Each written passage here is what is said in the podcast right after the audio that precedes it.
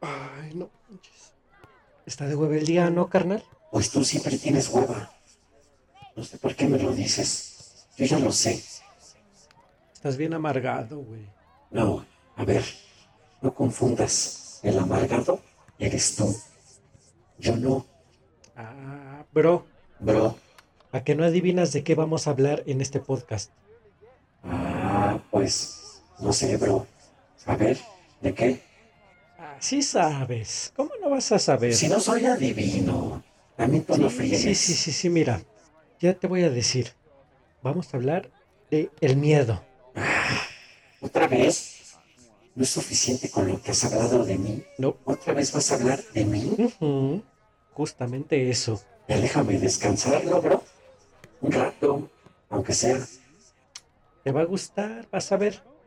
Ahora sí, es más a profundidad más como para, para que entiendas qué es y cómo puedes combatirlo. Sí, mira, ya da igual. Igual lo vas a hacer, no voy a evitarlo. Oye, nada más tengo una pregunta. ¿Qué hace toda esa gente allá afuera? ¿Que no se supone que había pandemia? Ah, Simón, bro. Pero a la gente le vale. Ya sabes. Dicen que el 5G, nos va a controlar y que el coronavirus es un invento. Bro. ¿Qué pasó, bro? Cierra tus ojos. ¿Ah? Órale. Ahora dime, ¿qué ves? Mm, nada, bro. Absolutamente nada. Bueno, eso es lo que aportas a tus equipos de League of Legends. Ah, bro. Bro. Bro. Ya no juegues LOL, manco de mierda. Hola amigos, ¿cómo están? Eh, espero que estén muy bien. Estamos en otra semana más. En una semana más con Manu, la opinión que nadie pidió. Y pues con nosotros nos acompaña nuevamente Leonardo Cárdenas. ¿Cómo estás, Leo? ¿Qué tal? ¿Cómo están? Oye, ese nuevamente sonó como otra vez yo. otra vez Leo. otra vez Leo. Estaré aquí en algunas cápsulas, perdón, Mau me invitó y este no pude resistirme. Y este, pues bien, bien, aquí con ganas de, Así, con Manu. ah, sí, sí, se llega a confundir, ¿no? Se llega a confundir. Sí sale, sí sale. Con Manu, muy bien, aquí En, en, una semana más con Manu. Va. Perfecto. Pues sí, lo vamos a tener en varias cápsulas, también para que ustedes pues se enteren un poco más acerca de pues lo, lo que nos acontece en este día a día y más con lo de la cuarentena, ¿verdad? Porque muchos sienten ansiedad y estrés y por qué no también sé que muchos de ustedes sienten miedo quizás y es de lo que vamos a hablar hoy del miedo ¿qué te parece si nos comentas Leo qué es el miedo? Bueno el miedo en términos eh, psicológicos es una emoción que nos sirve para poder mantenernos vivos, es decir, es una emoción que te permite preservarte y evolucionar. Sin embargo, el problema viene cuando justamente entramos en el terreno de construcciones mentales. Es decir, imagínate que de repente tú vas pasando por una casa y uno de esos días de pequeño te muerde un perro y te muerde un chihuahua. Y entonces, aunque la mordida no fue como tan grande y tan severa, tú comienzas a desarrollar en tu cabeza una idea de que todos los perros muerden, obvio, todos muerden, pero no generalizas y cuando vas por una calle y escuchas un perro, no quieres ni pasar, te paralizas, comienzas a sentir sudoración, este, incluso empiezas a limitar cosas de tu vida. En ese punto ya es mental, o sea, tú en una finalidad de querer evitar el riesgo, distorsionas la información y la generalizas. Entonces, lo primero que tenemos que aprender es que el miedo es un producto psicológico cuando se trabaja de forma inadecuada. Cuando lo entendemos bien, es una alerta, como en el auto, que te va a avisar cuando le tienes que poner atención a alguna parte de tu cuerpo o de tus emociones.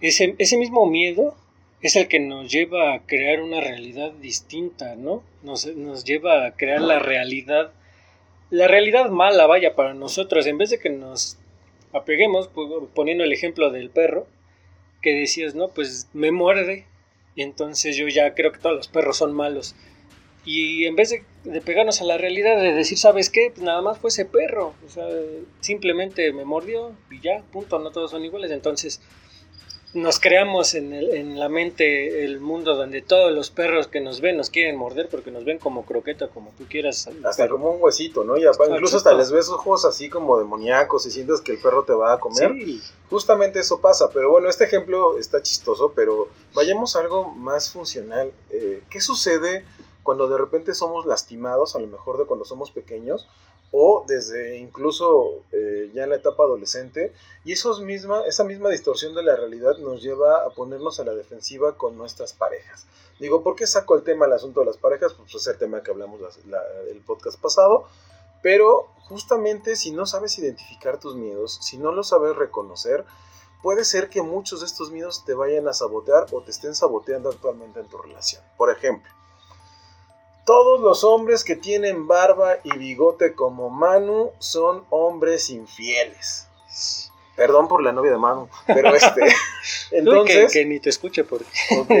Entonces creemos que esta, esta información la hacemos una realidad y distorsionamos. Y entonces cuando yo veo un hombre con barba y bigote, digo, huye porque puede que te ponga el cuerno.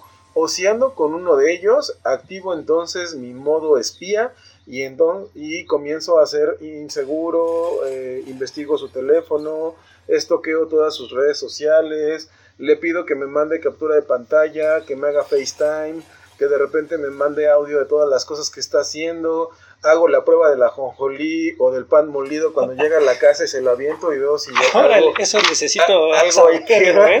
Necesito saber eso de la prueba de la jonjoli. luego les hacemos la, la explicación de cuál es la prueba de la jonjolí. Eso es nuevo para mí. Perdón. Entonces, Eso es distorsionar la realidad. Distorsionar la realidad significa que un dato que en algún momento tuvo que ver con una experiencia, lo hacemos más grande, lo magnificamos y entonces nos impide llegar a la realidad. Eso es lo que justamente nos puede generar un problema. Entonces, yo comenzaría por ahí. Exacto. Y para todos los que nos escuchan, eh, tampoco se crean los estudios científicos que ven en Facebook, por favor, porque de repente encuentro uno por ahí que, que dice qué tan infiel es tu novio y te empiezan a decir una sarta de cosas que dices no puedo creer que esto sea un estudio científico, entre comillas, ¿no? Eso es fake news y ya les había hablado de eso, después hablamos un poquito más, profundizamos más en fake news, pero aquí te tengo otra pregunta, Leo ya explicando lo que es el miedo y qué es lo que provoca en el ser humano. Pues mira, son una serie de reacciones por ahí bastante interesantes. A nivel fisiológico nos va a activar eh, unas hormonas que se llaman este, noradrenalina y adrenalina, que son las que nos van a hacer actuar de manera impulsiva, nos van a permitir afrontar o nos van a preparar para la huida. Es decir, ¿cómo más o menos funciona esto? Eh, cuando tú ves y ves una película de terror, eh, comienzas a sudorar, a tener sudoración, comienzas a tener taquicardias, sientes como si toda la sangre se te fuera, te pones pálido y esa sensación de que te pones pálido es porque toda la sangre baja hacia tus piernas, porque tu cuerpo está preparado para poder huir o golpear. Entonces tus Sí. manos y tus piernas van a estar como todos llenos de sangre para poder actuar. Entonces eso es lo que sucede cuando experimentamos miedo. La taquicardia es porque el corazón se prepara para bombear mayor cantidad de sangre y entonces tú puedas actuar ante la amenaza. Eso es lo que pasa con nuestro cuerpo. Y también puede que te puedas incluso sufrir algo que se llama catatonia. La catatonia es que te puedas quedar parado. Haz cuenta que te quedas paralizado así de, ¡ah! Sí, y encantado. encantado. Sí, no sabes qué pasó, pero ahí te quedas. Porque es tanta la impresión que todo el cuerpo se queda así como en una situación de preservación. Diríamos un poquito como las avestruces. Metes la cabeza en la tierra y así de no Sí. pasa nada.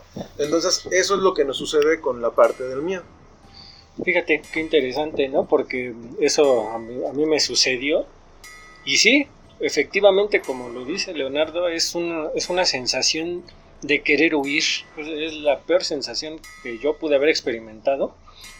Y no, no solo quería huir, el, la taquicardia a mí me atacó y dije, uy, esto ya es un infarto. Y ahí es cuando entra otra vez que te creas una realidad que no debería ser o que ni siquiera existe, vaya. Entonces eso fue lo que a mí me sucedió cuando me comenzó también esto de la ansiedad y el estrés. Eh, lo detonó, yo no sabía qué hacer, entonces creé un mundo paralelo y vaya, de ahí la, historia tiende a, ser más larga, pero eso ya se los platiqué también en un podcast anterior, cuál fue mi experiencia con la ansiedad. Y algo que te quería preguntar también, Leo, ¿cómo lo enfrento? Pues mira, lo primero que, tenemos que hacer es ubicar lo real de lo irreal. Y esto lo logras hacer cuando te vas hacia los hechos. Por ejemplo, regresemos al asunto de parejas y veamos, tú de repente traes una situación de que te han lastimado o más bien has permitido que te lastimen en las relaciones y de repente esas personas tenían ciertas características, tanto de personalidad como a lo mejor físicas, y a lo mejor te das cuenta y descubres que tenían que ver con una experiencia primaria justamente de tu miedo y era que tu papá se parece muchísimo a tus parejas o tus parejas se parecen a tu papá y resulta que tu papá en algunas ocasiones creaba ciertas situaciones que te hacían sentir como ansioso o extraño o como que no cumplías con ciertas expectativas. Eso mismo hace que tú distorsiones la realidad porque haz de cuenta, esa sensación llega a tu cuerpo, aparece y no la sabes traducir. Al no saberla traducir, en automático tu cuerpo busca en la memoria las experiencias más cercanas de eso que viviste y le da una traducción. Y en automático lo que hace es, este hombre se parece a mi papá y se parece la escena a lo que yo estaba viviendo, entonces me pongo a la defensiva y actúo desde una historia que yo ya me creé aquí, en esta parte de la cabeza, y esa historia, que es una situación distorsionada justamente de la realidad, me hace tomar decisiones inadecuadas. Entonces, justamente la primera parte de afrontar el miedo es, mira los hechos. Los hechos te dan para eso. Por ejemplo, hablemos de un puk en la idea del perro. Eh, el puk tiene colmillos no tan grandes, su mordida no es tan realmente si te muerde, yo creo que apenas si le hace cosquillas a tu pantalón. Y entonces veo que hay un puk que sale corriendo de la casa y se viene encima de mí. Entonces, realmente los hechos me dicen que amerita el hecho de que huya o que le pegue al perro o que solamente me detengo y me, con la información que ya obtuve previa para no seguir con este miedo a los perros, me di cuenta que si yo me detengo, el perro me huele, distingue mis feromonas, se da cuenta que no tengo miedo, seguramente el perro hasta me va a dar la patita y no me va a hacer daño. Y aprendo también a leer las señales, es decir, el perro trae sus orejas agachadas, no trae el rabo parado, y entonces yo distingo que no es una amenaza. Tengo que aprender a distinguir cuando la amenaza es real de cuando es imaginaria. Y también tengo que aprender a no crearme historias, es la primera parte. La segunda situación de poder afrontar un miedo es con acciones. Es decir, si yo siento que a lo mejor no soy tan bueno nadando y tengo miedo de ir al mar porque me voy a ahogar, lo primero que tengo que hacer es comenzar en mis clases de natación. Si de repente le tengo miedo al agua, bueno, comienzo con un chapoteadero y me voy acercando paulatinamente a familiarizarme con ese eh, estímulo que me crea el miedo hasta que llegue el punto donde ya se dice pueda inocular ese miedo, es decir, que ya lo pueda neutralizar y al neutralizarlo me ve en la posibilidad de ir a mis clases de natación y pueda comenzar a tomar acciones en esa situación. Después de tomar acciones, la otra situación es saber que tengo mis herramientas. Es decir, yo padezco de dolores de cabeza y siempre en las noches creo que me va a dar un ataque, ta, ta, ta, ta, ta, ta ¿no? Entonces, lo primero que hago es contar con una cafiaspirina en mi buró, prepararme un agua de limón y tres, también ya previamente supongo que tendría que haber ido al médico para distinguir si no tengo triglicéridos altos u otro tipo de, de situaciones que pueda generarme el dolor de cabeza y entonces cuento con las herramientas. Entonces ya me voy a la cama y sé que cuento con lo necesario para poder eliminar ese dolor de cabeza. Es decir, me siento preparado para afrontar las cosas. Entonces ya son tres claves que te pueden ayudar a manejarlo.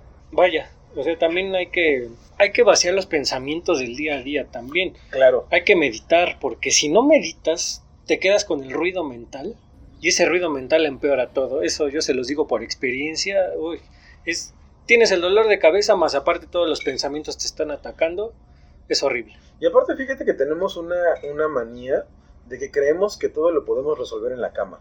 Este, entonces, eh, el tiempo que no ocupaste en acciones en, la, en el transcurso del día, lo quieres invertir creando historias en la cabeza que te van a, a, abstraer de tu realidad y que te van a impedir descansar y que seguramente te van a poner en un estado de alerta por lo que te decía que se generan estas hormonas y te va a ser más complejo el poder dormir. Entonces, yo creo que lo primero que tenemos que hacer es hacer un análisis real de si contamos o no contamos con las herramientas para poder afrontar lo que estamos viviendo, el reconocer si tenemos que desarrollar algo, hacerlo.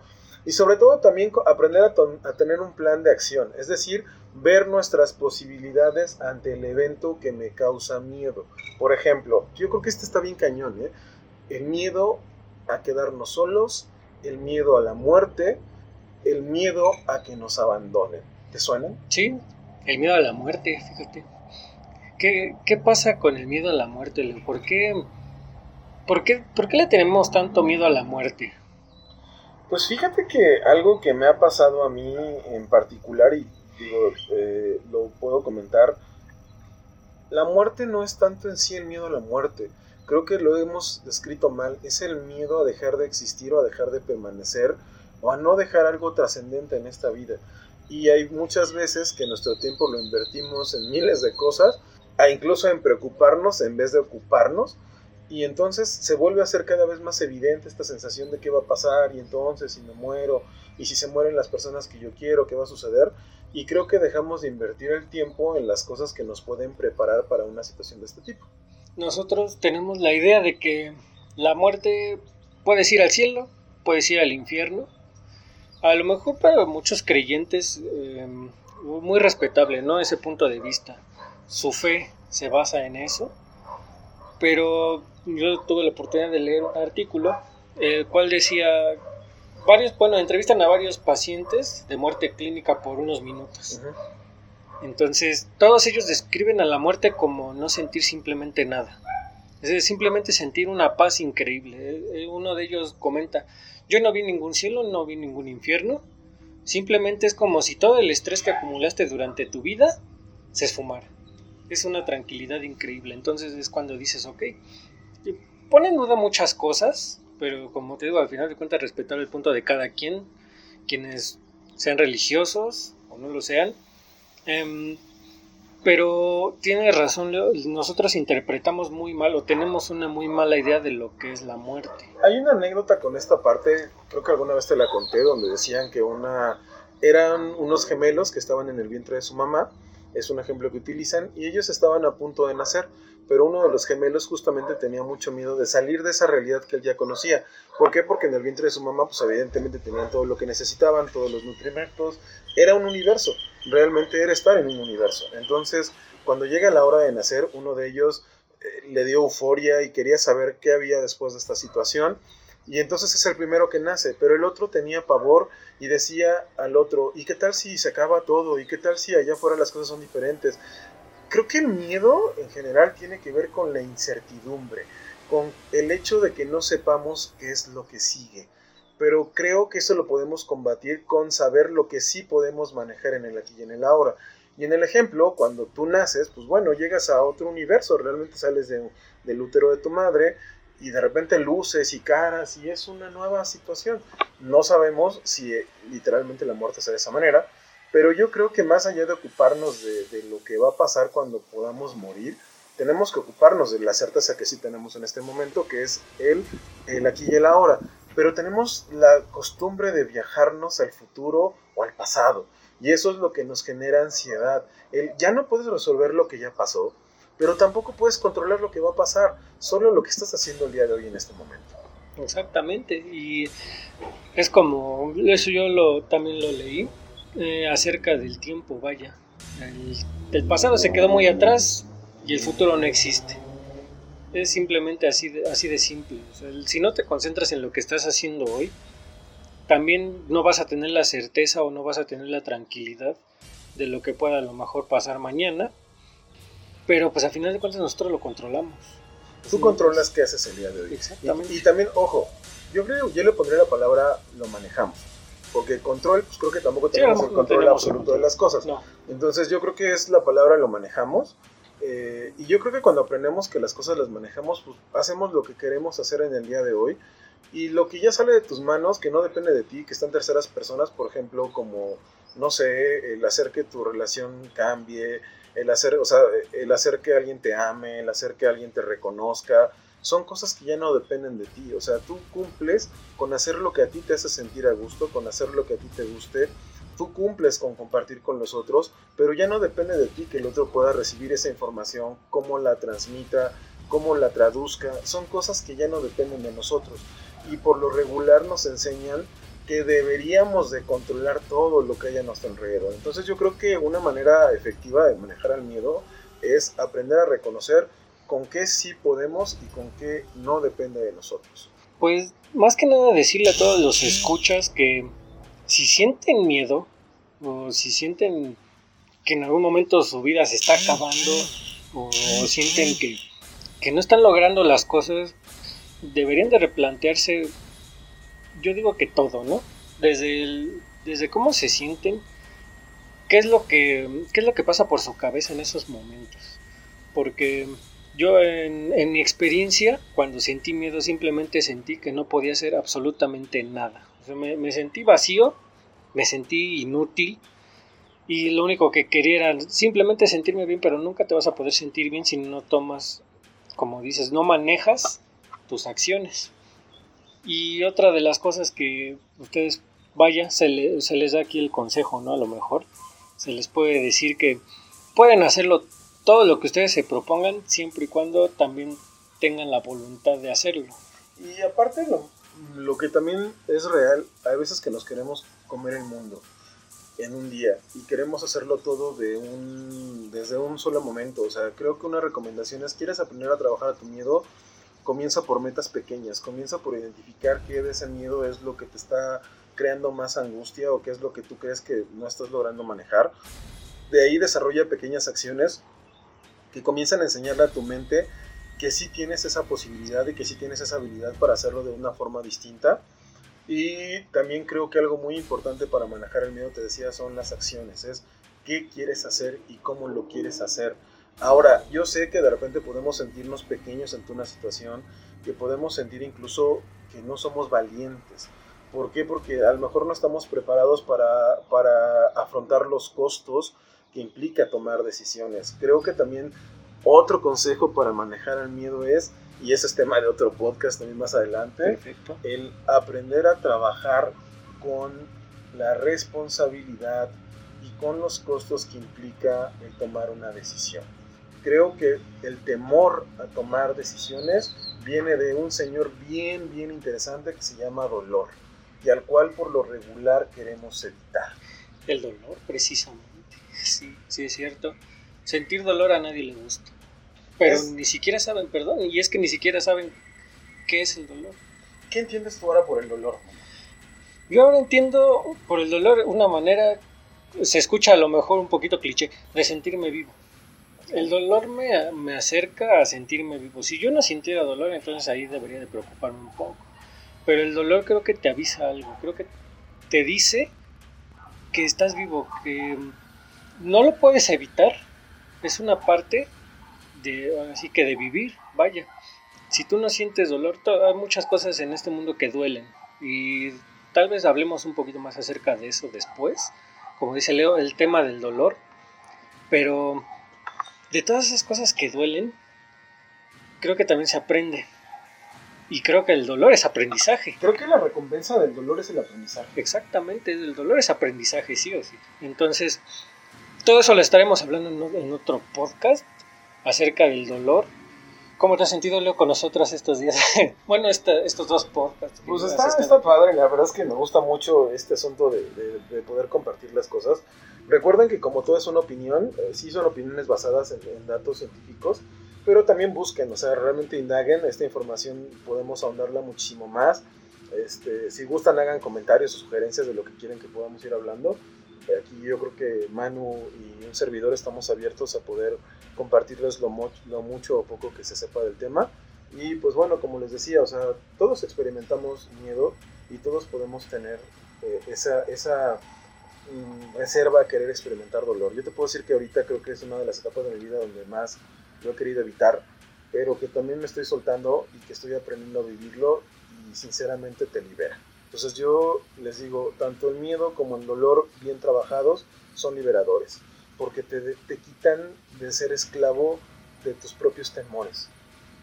Bueno, entonces, bueno, eh, para todos los escuchas, Leo, ¿tienes algún correo al que puedan consultar dudas contigo o puedan hacer a lo mejor cita contigo? Claro, es eh, Donovan con eh, V, D-O-N-O-V-A-N, 117, 117, arroba hotmail.com. Ok, y bueno, yo se los dejo en la descripción del video, lo pueden checar ahí. Si tienen alguna duda, alguna consulta o quieren hacer alguna cita con Leo, bueno, vaya para tratar más, a lo mejor algún tema que ustedes sea más de su interés, pues lo, puedan contactar y, y, así también tengan un, algo, una opinión un poquito más acertada. Todo lo que hablamos aquí, como dice Leo, es una opinión basada en, lo científico y también basada en la experiencia, porque se los está diciendo el profesional y también la víctima, porque yo soy la víctima y yo he pasado también por eso, entonces e, es la experiencia más que nada. Y pues qué mejor que nosotros, que les podemos explicar cómo está la onda, pero si tienen más dudas, tienen alguna, este, alguna inquietud, pueden contactar con Leo, ya les dejamos el correo y pues también les damos las gracias por escucharnos otro podcast. Eh, Toda opinión es bienvenida. No he hecho redes sociales aún para el podcast, pero pronto las vamos a tener. Instagram precisamente para, para que puedan dejar su, opinión, sus comentarios y también puedan aportar a este podcast, que nos puedan dar, ¿sabes qué? Quiero que hables de esto, a lo mejor, va, perfecto, lo hablamos después, lo tomamos en cuenta a todos. Muy bien, pues un placer, cuídense mucho, que tengan una excelente semana y nos vemos pronto, hasta luego.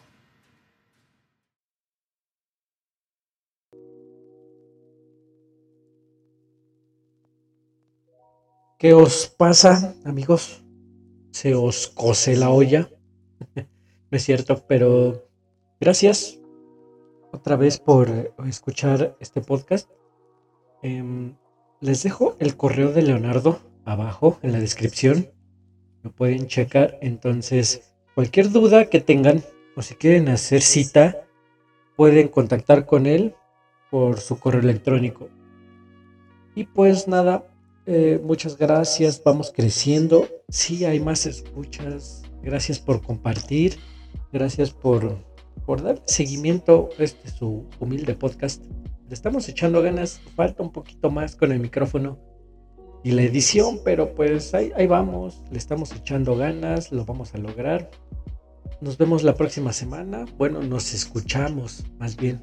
La próxima semana Muchas gracias muchachos y hasta la próxima.